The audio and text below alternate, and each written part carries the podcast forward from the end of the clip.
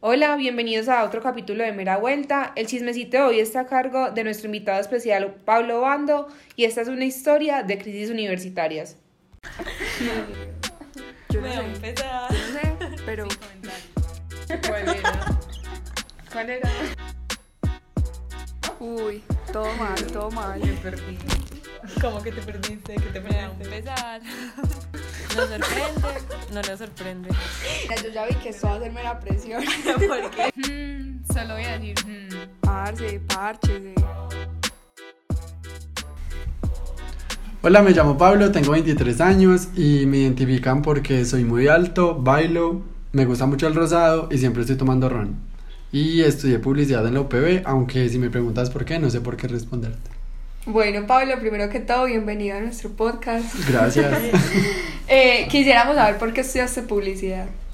Cuéntanos, ¿de dónde viene eso? bueno, eh, yo creo que fue una decisión como apresurada, porque estaba en 11 y todo el mundo era como, ay, ¿qué vas a estudiar? ¿Qué vas a estudiar? Y yo toda la vida quise estudiar danza, pero por una lesión eh, no lo pude estudiar. Y fue como, ah, se van a cerrar las inscripciones a todas las universidades, decídase. Y fue como, bueno, juntemos muchas cosas que me gusten y encontré publicidad y me metí. Pues yo Sí. creo que cuando uno va a buscar la carrera aparecen las cosas demasiado generales. Sí, es Pues- verdad. Como que, no sé, yo busco mi carrera y aparece como comercio internacional, relaciones internacionales, geo- geografía, geopolítica y cosas así, pero no sale, o sea, uno se mete en la carrera y es otro mundo. Sí. Sí, ¿A ustedes no les pasa que empiezan como a pensar como la sociedad a uno le implanta de alguna manera que uno Un tiene que, ajá, que uno tiene que empezar la universidad una vez termina el bachillerato? Y pues la verdad, eso como que a veces uno ya después de haber recorrido como cierto tiempo en la universidad empieza a tener como poca coherencia a eso. ¿Ustedes qué creen? Por ejemplo, Pablo, tú creíste que debiste haber esperado más tiempo antes de entrar de una a la universidad. Pues tú dices que sentiste la presión de entrar de una. Sí, total. Pues yo, yo salí del colegio a los 16, pues era demasiado chiquito y creo que una de esas no es como capaz de tomar ninguna decisión. Más como, ay no, y pues, ¿y qué vas a hacer O sea, como el si- resto de Si tu todavía vida? le dicen en la casa a uno como es que usted no tiene derecho a nada, entonces yo porque tengo derecho a elegir, pues, o sea. Mi techo, mis reglas. Aparte creo que el sistema educativo es muy malo, pues a uno como que, no Sí. sé, a ti te enseñan álgebra, pero nunca te enseñan para qué sirve el álgebra. Entonces, si no te gusta matemáticas, es como, ay no, yo para qué me voy a meter a ingeniería cuando te podrían explicar como, no, es que si aprendes álgebra, no sé, de eso depende que un carro ande. Como, ah, bueno, entonces a mí me gustan los carros, me podría Te genera eso. curiosidad. Exacto. Y pues creo que, por ejemplo, a los que estudiamos algo relacionado con diseño, artes, pues uno sale del colegio nulo, por más que tu colegio sea como... Super como- pro y Sí. cultural. Yo creo que uno no sabe absolutamente nada de nada saliendo del colegio. ¿Y qué piensas de esa gente que dice que comunicación es para los indecisos? Que publicidad es para los indecisos, Pues en como, parte, como toda la rama. en como parte es como un comodín. Yo creo que los que estudian esas carreras me van a matar, pero pues yo la estudié. No es que sean fáciles, yo no, yo no acepto la idea de que alguna carrera sea fácil, todas tienen cosas muy tesas. Pero eh, son carreras que te permiten desempeñarte en muchas cosas cuando salgas. Como que tienes un campo laboral grande. Exacto, entonces yo diría, no es como para los indecisos, sino son po- como para los que quieren ver hasta dónde pueden O de llegar. pronto sí, indecisos en el, pues, o sea, yo digo que son para los indecisos que se deciden luego en la vida. Pues Sí. como que Los- la los carrera que les aún no da... pueden decidir. Exacto, que la carrera les da la oportunidad de decirse más adelante. Sí, porque pues también siento que está también no solo esa presión social, sino a veces de la familia, que está como de que tienes que estudiar, no te quiero ver en la casa aquí postrado todo el día porque me frustra y frustra también como a la gente que vive en la casa. Entonces como de que pues yo no me puedo quedar quieto porque O uno mismo, uno es como que me va a quedar haciendo seis meses. Ajá. Pues si no estás estudiando, haciendo qué? sí, o sea, Pues, es como no que sé. también uno Como pensamiento de niño. Sí, pues o sea, es como que también uno eh, pensar si en realidad lo que está, pues la decisión que está tomando para lo que quiere hacer en su futuro, porque creo que es una decisión muy importante como que te va a generar de alguna forma un cambio, sea positivo o negativo, a tu vida, eh, que sea algo claro. Porque, pues, por ejemplo, lo que me pasó a mí es que yo veía a todo el mundo como ya sabiendo cuando las universidades visitan el colegio, como que súper emocionado y yendo al, al stand de, ca- la universidad que ya sabían, o sea, era como súper, yo voy para el CES, yo voy para FIT, yo voy para UPB, yo voy para la Escuela de Ingenieros, y yo era como de que, amor, ¿yo para dónde voy? Pero yo, sabía, Entonces- pues, yo terminé la universidad sin saber que iba a terminar ahí. Yo también. Toda la vida dije yo, no voy a estudiar donde estudié yo. Pasaba por esa universidad y yo decía, yo aquí no voy Eso sí entrar. jamás. Yo no voy a entrar a esta universidad. Sí. Estudiando ahí. Pues, Ajá, para- pero entonces yo creo que eso eh, como que empieza a tomar también en las preocupaciones que de las personas que no saben en, en 11, como también ese afán de la gente que lo rodea a uno. Y uno es como que bueno, y empieza como a, a ver todo, qué es lo que más me gusta, y empieza como a ir eh, viendo, y pues lo que me pasó a mí fue que yo dije, ay, sí, comunicación audiovisual, me gusta, súper brutal, yo no sé qué, la quería estudiar, me metí al Pensum, fui a una inducción en la de Medellín, me encantó, pero me di cuenta que lo que me gustaba de esa carrera no era todo el Pensum, sino como una materia de la carrera. Entonces yo dije, pues yo no voy a hacer pagar No. 7 millones, 8 Literal. millones porque me gusta una materia. pues. Pues te voy a decir algo. Yo miro mi pensum y materias que yo amé de mi pensum son no sé cuántas materias veo, 80, 90. y que yo ame dos materias. yo Sí. también. Pues de resto no amo ninguna materia, no me gusta, no me las disfruté. Marica, pasé eso como pude. Pues yo no sé si a Pablo le pasó, pero pues en algún momento yo dije, Marica, esto sí es lo que yo quiero. Pero pues ya, Marica, ya estaba ahí, ya que... Pero tú ya estabas adentro. Cuando ya, ya escuchas, por ejemplo, yo lo vi estando afuera todavía, o sea, todavía no había tomado la decisión si ya iba Yo a creo entrar que yo ni siquiera miré el pensum. Sí soy, sí soy. Yo solamente como... Pero o sea, yo tenía muy claro que quería estudiar como desde noveno. Ay, no. La envidia. Fue Sí, total. Y cuando hice, hice esas pruebas psicotécnicas, me sal- no me salió la carrera, pero me salió cosas muy relacionadas a la carrera. Pero es muy charro porque hay mucha gente que también sabe que estudiar como desde sexto y entran y al semestre Pero cambian. eso tampoco es seguridad de nada, porque yo toda mi vida dije, yo voy a ser administradora. ¿De Listo. qué? Lo que sea, pero ni- No, administradora de negocios, o sea, una universidad en específico que queda por Las Vegas.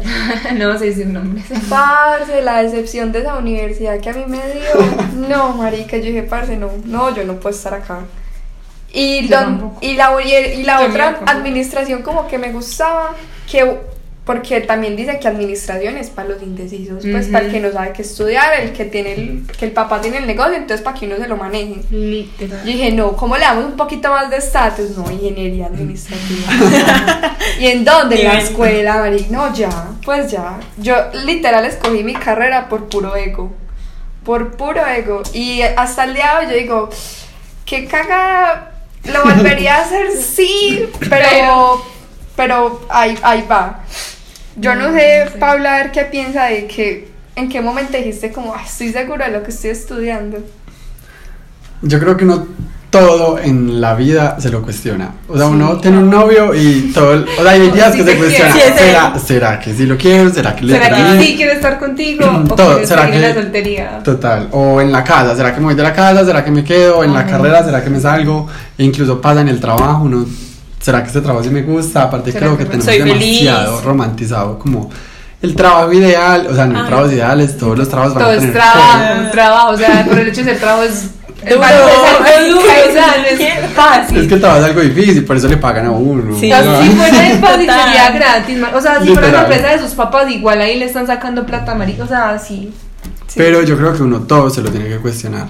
Incluso Sí, creo que algo bueno, pues como un tip, sería eh, coger el pensum y seleccionar cuáles serían las materias que más me llaman la atención, preguntar qué ven, qué es lo que hacen, preguntar a los profesores, eh, a los... Para Sí. los estudiantes. O sea, si A tiene personas, manera de, sí. de- de estar relacionado desde antes O con la incluso si universidad. puede meterse, o sea, igual- como que si está muy indeciso, pregunte, pregúntele también al director de la carrera. hacer, pues, hacer como el esa análisis compañía que le, que le digan si sí es, no es, que le informen más de la carrera, porque yo siento que, pues uno tomar la decisión, pagarlo, eh, y en la mitad del primer semestre uno darse cuenta, pues, o sea, puede que para muchas personas eso sea como un, un ciclo de la vida, y es la verdad, porque uno tiene que darse cuenta de los errores, porque pues para eso son, para caer en cuenta.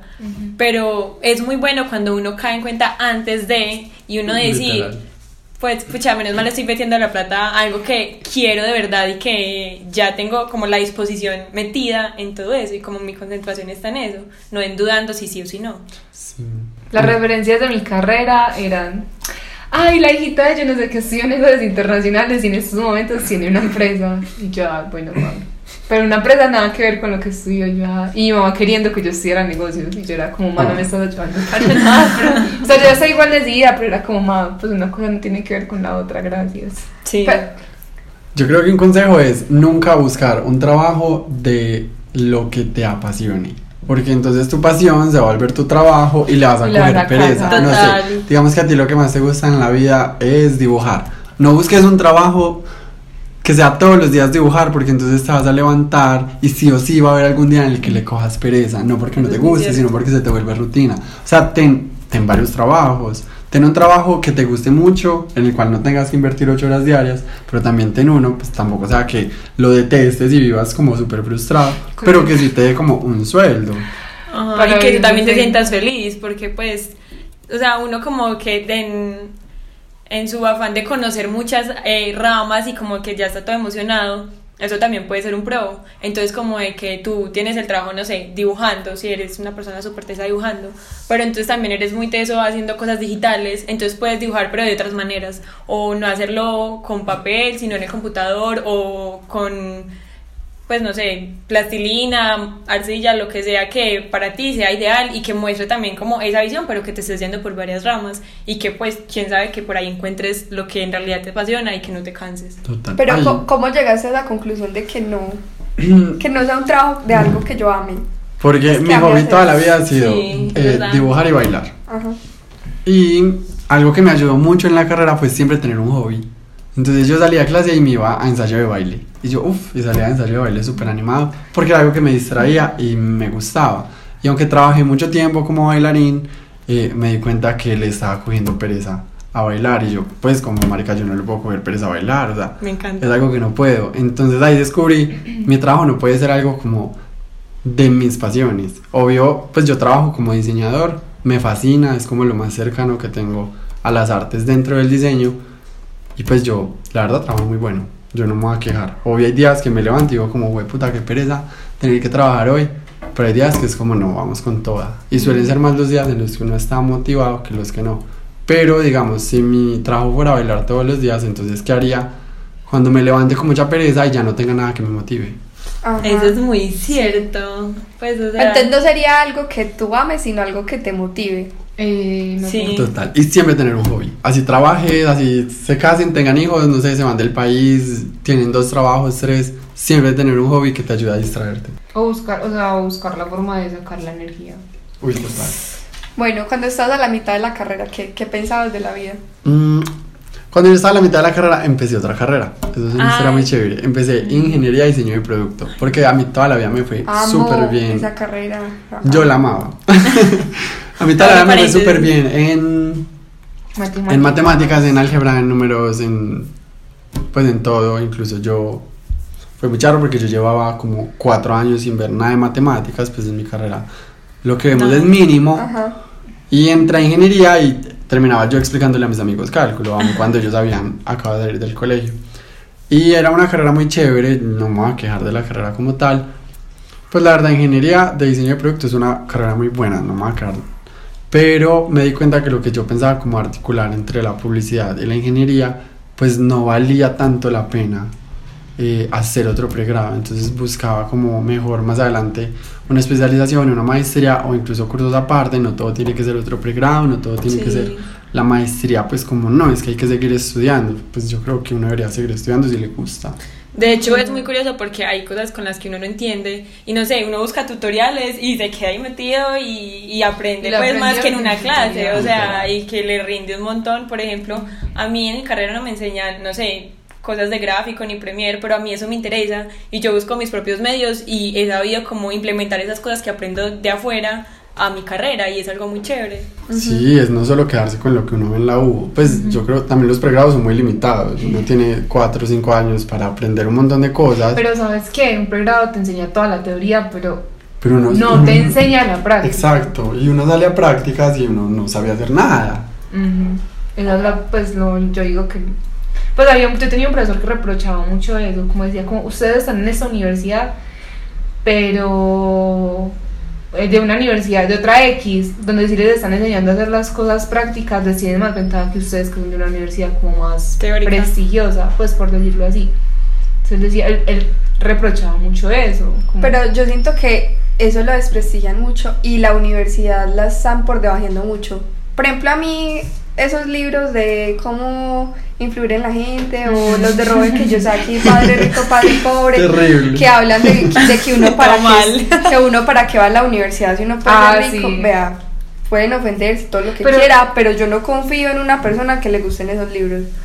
Pues me parece lo peor por debajear a alguien que se mata cinco años estudiando, porque es que no es teoría, No, pero es él teoría, no- sino la capacidad que No, no, tú no. desarrollas y que si tú vas a prácticas no sabes nada, Pero el- pero si te dicen, ah, haceme una tabla dinámica en Excel, obviamente yo no me voy a acordar, pero me meto a un video de YouTube y obviamente de una yo digo, ah, si esto se hacía así, y en un minuto vuelvo y lo hago. Ujú. Mientras que a alguien que nunca vio Excel en su vida, le toca meterse, ver No, videos pero- de 20 minutos. O sea, él, él no la por debía, por... Bueno. Por debajeaba. Por debía. Por debajo. Sino que él decía como, ellos están teniendo la misma educación que tienen ustedes Pero están con el aplicando. plus que lo están aplicando. Ok. Pero no es un plus, porque ellos ¿Por solo están haciendo y no saben por qué. Si a mí me No, contratan... porque tienen los mismos conocimientos, no tienen la misma los- base no que tiene, tú. no tiene los mismos conocimientos porque hay una frase que dice como, ay, es que yo voy a, me, me pones este tornillo, me arreglas esta licuadora y la persona, ah, sí, yo te la arreglo, vale 100 mil. Ay, pero es que tal persona me la arregla por 40 mil. Ah, sí, pero es que esa persona, yo, yo sé qué tornillito sacarle Por eso, pero si para tiene- poderlo hacer. Si tiene el mismo conocimiento de uno. O sea, ella lo está diciendo con las universidades que hacen eso. Por Ah, ejemplo, o en sea- la universidad lo que hacen es lo siguiente. Tú llegas y empiezas a estudiar lo teórico en los primeros semestres y empiezan a brindarte eh, actividades en la misma universidad como semilleros y demás cosas que te aportan a ti de manera práctica. pero todas las universidades tienen semilleros. Sí, pero depende como también de lo que sea. Por ejemplo, no sé, si la, la carrera de Maleja tiene un semillero eh, de mm, algo internacional, entonces le dicen, bueno, en ese semillero nuestro punto es contactar a una empresa del exterior y entonces ella empieza a trabajar así sea, no de verdad, pero eh, como crear esos contactos de alguna u otra forma, empieza como a crear ese esquema en ella de cómo puede funcionar afuera. Entonces, como de que le puede ayudar. Es el punto que Maleja está diciendo Ah, que puede servir. No tanto como Pero la persona que. la base Ajá, exacto. Porque, pues, o sea, pero también yo siento que es de que las personas lo busquen. Porque eso no te va a llegar a la mano como de que sí, te doy la práctica. Porque hay mucha gente que dice, ay, no es que en la universidad solo me enseñan esto, estoy muy aburrido. Pero, pues, Marica, busca tú también. ¿Qué brinda tu universidad para que te pueda ayudar y fomentar como en todo lo que estás haciendo? Por y si- ejemplo, si es lo tuyo. Por ejemplo, Pablo nos estaba contando ahorita que él también trabajaba mientras estudiaba. Ay, sí, total, ¿cómo hacías? Eh, no, como hacían. Vivía, vivía. Sí, no. Todo se basa en saber organizar el tiempo. Ay, Sí. total. Uh, sí. Hay muchas, hay muchas empresas que están dispuestas a darte horarios flexibles, no todas te exigen eh, 48 horas semanales, no todas te van a exigir como no, es que tenés que venir a la, a la empresa, es también de saber buscar, saber qué puedes buscar siendo un estudiante, o sea, si, es un, si sos un estudiante no te consigas un trabajo de tiempo completo, o, si, o si lo vas a hacer, No bájale a la a la carga. nitro, marica. Pues Como- bájale la como carga todo el pensum completo y un trabajo de Trabajo. 20 Pero veces. entonces, No, no, y sí. cuándo vas a dormir, y cuándo vas a salir, y, Y descansar, porque pues, descansar es muy necesario. O sea, ustedes después de que ustedes tienen como ansiedad del estrés que tienen Por eso salir. por todo, no, Claro. fue pucha, chao. No, y la U no es solo estudiar, la U también es conocer gente, salir a rumbear, pasear. Pasar es que bueno. la, la U es como también esa experiencia que te brinda de conocer otro tipo de personas, porque tú te vas a enfrentar a gente con la que tienes ideales súper parecidos y que van a ser como que literal tu grupo más de amigos que tú dices, "Mira, con todos estos para todos lados, o con gente que tiene ideales diferentes y que sencillamente pues no acuerdan en cosas, pero que pues pueden funcionar en un trabajo, en algo laboral y pues así puede haber como muchas dinámicas en las universidades. Pero es algo que uno tiene que conocer para poder enfrentarse a ese mundo, pues Claro. Porque si no como que no va a llegar un paso a... Pero entonces, por ejemplo, Pablo, en las prácticas, que pues tú sentiste que, ah, como lo que hablábamos ahorita, como no sé nada. Cuente la historia primero. Ay, sí. Bueno, no, mis, mi, yo hice las prácticas en Bancolombia, fueron Ah, unas prácticas mentira. muy sufridas. Pues casi que no las consigo, eso fue una locura. Eh, pero digamos que las empresas están preparadas para que la gente que llega a prácticas sea gente sin experiencia, si tú pues, Obvio, tienes como, pero ningún, yo creo que ninguna vacante de prácticas te exige como, ay no, un año de experiencia, dos años de experiencia, no. Estás bien. Todas las empresas están preparadas para que llegue gente con cero, Cero, nula. o sea, nula. Párvulos. Eh, sin embargo, yo llegué a un área en la que pues era todo lo que yo pudiera aportar. O sea, lo que yo aprendí de comunicación, de publicidad, de marketing, era Sí, sí. todo lo que yo ya sabía. Qué Entonces cool. ahí fue como, fue chévere porque fue realmente darme cuenta de si había aprendido o no en la U. Pero pues como que yo diga que en las prácticas aprendí cero. Sí. Pues pasé muy bueno, rumbié, conocí mucha gente. pero que yo diga que ¿De aprendí de, de lo que estudié. No, Era todo entonces tú sientes, tú sientes que lo hiciste, obvio, pues por el compromiso, porque tú necesitas las prácticas para graduarte, pero pues a ti, a tu, a tu, como que aportaron a tu vida, no. No, Pero de pronto es porque tú ya trabajabas antes. sí, o sea, creo que Porque ese no fue tu primer contacto, digamos, con, con, la vida no. empresarial, ajá. Creo que eso fue un plus y creo que fueron muy de buenas como los de mi área, que llegara alguien pues, Preparado, pues, con experiencia. Porque yo creo que una persona que no hubiera tenido experiencia, Yo. muchos errores, soy. o sea, muchos errores que se solucionaban muy rápido, se le pudo haber hecho como un, Un problema, problema. mucho más grande. Por ejemplo, yo creo que ese es el miedo de mucha gente cuando termina, pues como de que, pucha, va a haber otra persona que quién sabe si tiene la experiencia que Pablo tenía y yo soy el que no sé nada. Pues sí sé o no sé, o Ajá. sea, si aprendí o no aprendí, pues yo a veces me siento como bruta, o sea, como me preguntan algo y yo soy como, o sea, sí sé, pero no sé, o sea, me da miedo decírtelo y que esté mal, pero sí es correcto y sé que sé que sé, pero a la vez no sé. No, pero, pero- Solo sé que nada sé. pues yo creo que lo más como- importante en práctica es no tenerle miedo a O equivocarse. sea, o les voy a dar un tip también, pues, como con la experiencia que he tenido de mis amigos que han buscado prácticas. Uno, sí, siempre va a tener una empresa en mente, siempre va a decir como, ay, yo quiero una empresa grande, van Colombia, no traes a mm, eh, Sura. Sura. Pero creo que se trata también de flexibilizar un poquito. Pues yo conozco gente que es como, ah, no, es que si no me pagan de un millón para arriba no voy a coger la práctica. Y se pasan dos meses sin hacer práctica porque ninguna empresa, pues como con esas características, los escoge. Creo que cualquier experiencia aporta.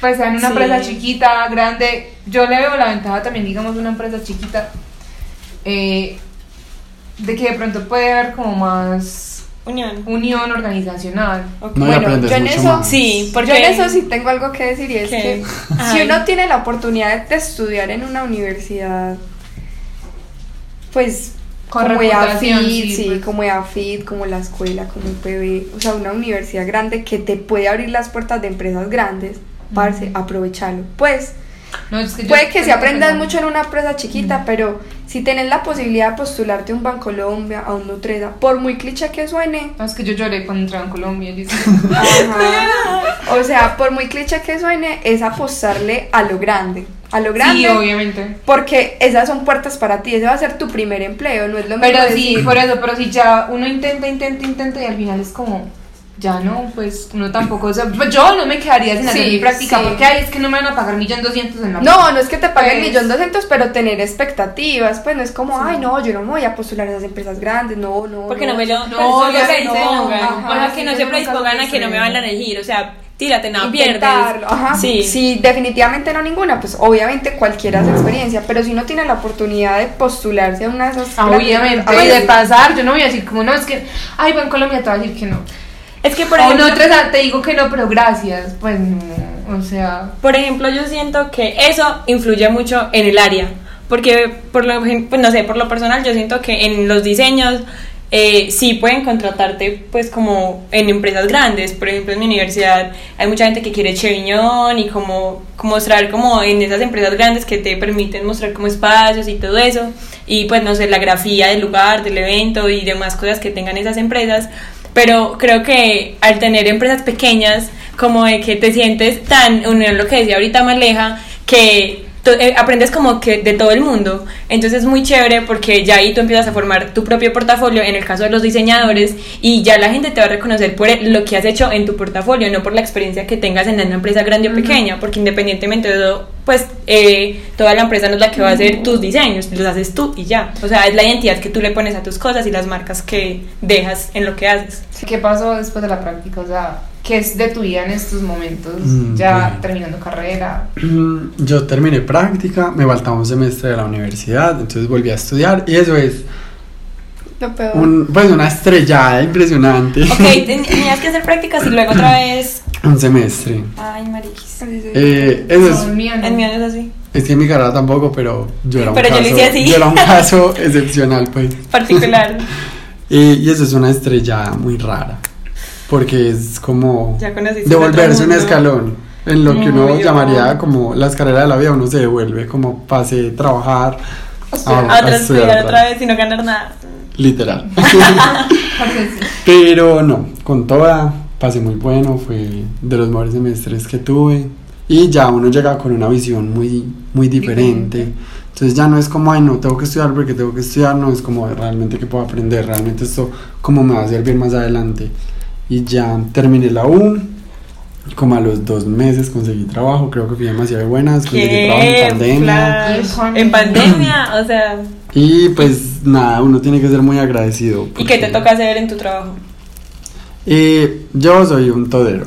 en cuanto al diseño, yo diseño para redes sociales, para páginas web, eh, manejo ¿Qué clientes. Aunque pasó muy bueno porque estoy trabajando desde la casa, eh, muy parchado, mi equipo es muy chévere, mi Ah, empresa es muy chévere. Yo creo que eso también tiene que ser un factor súper grande, porque pues como que tú hagas clic con el equipo. Sí, total. Uh, pues o sea, como de que te sientas súper identificado o que tengas la confianza de preguntar algo si necesitas preguntarlo. Yo creo que eso es difícil, ¿no? conseguirlo. Mm, no, creo que eso depende más de De uno. el De cómo te tipo de acoplas, persona. ok. Sí, Sí, digamos si tú eres una persona, no sé, que te gusta mucho trabajar solo, pero llegas a un equipo en el que todo Ah, es en todo mal. cadena y todo el tiempo vas a Te tener que estar hablando con horrible. personas. Fallando. Sí, entonces también es de preguntar. Uno en las entrevistas también puede preguntar, eh, oye, ¿cómo es el...? el- Oye. ¡Ey! Ay, sí, así hablamos mi bebé, yo, perdón. Pues, ¿cómo, es- ¿cómo es el ambiente de trabajo? ¿Cómo funciona? Ah, bueno, un consejo cuando vayan a buscar trabajo, nunca desaprovechen una oportunidad. Como, ay, es que, no sé, es una empresa No que nadie conoce, o ay, es que no sé si el cargo me llama la atención, nunca sabes qué te vas a encontrar, no sabes a quién vas a conocer en esa empresa. O sea, tampoco se tiren a trabajos que no les llaman la atención, pues, pero si encuentran un trabajo con el que ustedes crean que se pueden... A mí otro tip que me dieron fue ya hacer una entrevista cagada alguna vez. Pues, Uy, lo voy a hacer, me voy a presentar a cualquier es trabajo y como- voy a hacer una mala entrevista. o si usted no tiene experiencia de cómo es una Yo creo que algo entrevista, que haría Pablo, total. No vaya a coger la empresa que usted quiere para ir a cagarla. Pues es como una empresa que usted diga como, En el- me voy a postular, pero por postularme. Ajá. Y vaya y mire cómo es una entrevista y cáguela para saber qué cosas no tiene que hacer en la próxima. O si tienen amigos de psicología, pídanles el favor. Eh, también, también ah, pueden sí, tenemos, también pueden estar en, en función. Yo tengo varias amigas que a, algunos estábamos muy nerviosos para las, pues como los procesos de prácticas y nos hicieron como Sí. simulacros de entrevistas. Eso. Pero ahí Pues no pues cuando hice como la entrevista para el primer... No, bueno, era... El primer trabajo bien, la entrevista, porque bueno, yo- X. Pero la segunda, el segundo trabajo que iba a conseguir, parce, yo estaba que me moría. Era, era, ni siquiera era presencial, era virtual y yo... Yo no, yo, me yo la cagué. Pues a mí me preguntaban cosas y yo no sabía nada. Pero después me llamaron de la misma empresa a otro cargo. Cargo. Es que eso pasa era mucho. como, "Hmm, Eso ya pasa uno mucho. ya se las sabía todos porque ya sabía cómo era el proceso de entrevista, entonces creo que Pero creo que el mejor consejo para una entrevista es ser uno mismo. Pues no les Sí, total. Ah, bueno, si tienen piercings, por ejemplo, yo que tengo como 80 en las orejas, no se los quiten porque... hay muchas empresas Esa que buscan el Sí, Exacto. exacto. ese perfil. No, y sean ustedes mismos desde las respuestas. No, hay mucha gente que te va a decir como no, en una entrevista piensa que le gustaría a la persona que le respondas. No, en la entrevista Sí. te quieren conocer a ti, quieren saber quién eres, qué podrías hacer. Sean ustedes mismos. Hay mucha gente que tiene eso, pues como ese miedo por, por lo que también le ha inculcado de cierta manera a las familias que dicen como que no contratan a alguien tatuado. Por ejemplo, yo siento que, ay, pues no sé en la medicina cómo funcione y pues puede que sí, eso no se pueda. Porque pues la verdad yo nula en esos temas, no sé nada de eso. Pero pues o sea, como que, que te identifique algo y que sea parte de ti, es muy triste que no lo puedas demostrar solo por el hecho de que vas a ser juzgado Sí. por eso, yo se creo supone que, es cada como vez menos las empresas lo hacen, pues Sí, es- juzgarte por la forma en la que te vistes. O- Y eso es algo muy O si bueno tienes que está tatuajes. pasando. Ajá. Pues yo he, he trabajado con empresas grandes también, por ejemplo, la entrevista en el banco, trabajo Tú, eh, en la hola. gobernación, en EPM, pues Sí. yo trabajo con varias. en ninguna me, me he quitado los piercings, me he tapado tatuajes. Es más, a muchas he ido, pues obvio, uno se va como arreglado, tampoco como a ir como... Pues sí, Pues como chores, Sí, chores de ellas altas, Así como para bailar. Así me pero, pero, pues en ninguna me he tapado los tatuajes y Ah, sí. nunca ha habido problema. Ajá, o si los tienes tapados, pues tampoco es como que tengo calor, no me lo voy a quitar porque que mi Exacto. ay, no amor, pues quítaselo ya, chao. Y si una empresa, pues te va a rechazar por tener un piercing, un tatuaje, o sea, no creo la que esa empresa No era la para empresa para ti. Literal. Sí, o sea, no es, no es mejor como decirlo. Bueno, para ir cerrando, ya que terminaste eh, la carrera, ¿volverías a estudiar lo mismo? Sí, no, ¿por qué? Ay, a veces sí, a veces no. Porque eh, a mí mi carrera, aunque la sufrí mucho, eh, tengo que admitir, es una muy buena carrera. Me dio bases muy chéveres, aprendí de psicología, de diseño, de comunicación, ¿Qué? de mercadeo, de sociología. Mira todo lo que ha hecho. de pues. investigación, me permitió, me permitió trabajar con marcas muy chéveres en cosas muy distintas. No sé, mientras con EPM hacía una investigación de mercados, había otra agencia con la que estaba diseñando páginas web, estuve en el banco, estuve en esta agencia que es brutal. Entonces, por el lado de las bases, sí, la estudiaría las veces que fuera porque me permite eso y me permitiría cambiar muy fácil de trabajo. O sea, yo perfectamente hoy estoy diseñando, pero mañana me pueden llamar como, hey, hay que hacer investigación, hay que hacer antropología, hey, no sé, vamos a trabajar en relaciones públicas, va. Y me permite como también, ahora que estoy pensando como en estudiar una maestría, ok, tengo muchísimas opciones, porque no solo son, o sea, son todas las que hayan en diseño, en mercadeo, en comunicaciones, en publicidad como tal, Sí. en humanas, en economía. No, pues es ya. que te, te, te permite como ver, ajá. La base es muy flexible y ya, como depende del enfoque que tú le des, te permite Ujú. dedicarle Y a- Yo la parte del no, Sí, a veces diría que no. Eh, primero, es una carrera demasiado exigente y pues creo que me hubiese gustado estudiar algo que me permitiera, no sé, soñármela más. Aparte, yo trabajaba, bailaba, entonces también me gustaría una carrera que no demandara tanto tiempo como manual. Eh, a veces me, me hubiese gustado como pensar qué hubiera pasado si me hubiera ido solo por la ingeniería o incluso mirar otras opciones. Eh, y es como también ver en qué otras cosas soy bueno, en qué otras cosas me pudo haber ido muy bien, pero Ujú. que al final no lo hice porque escogí esta carrera.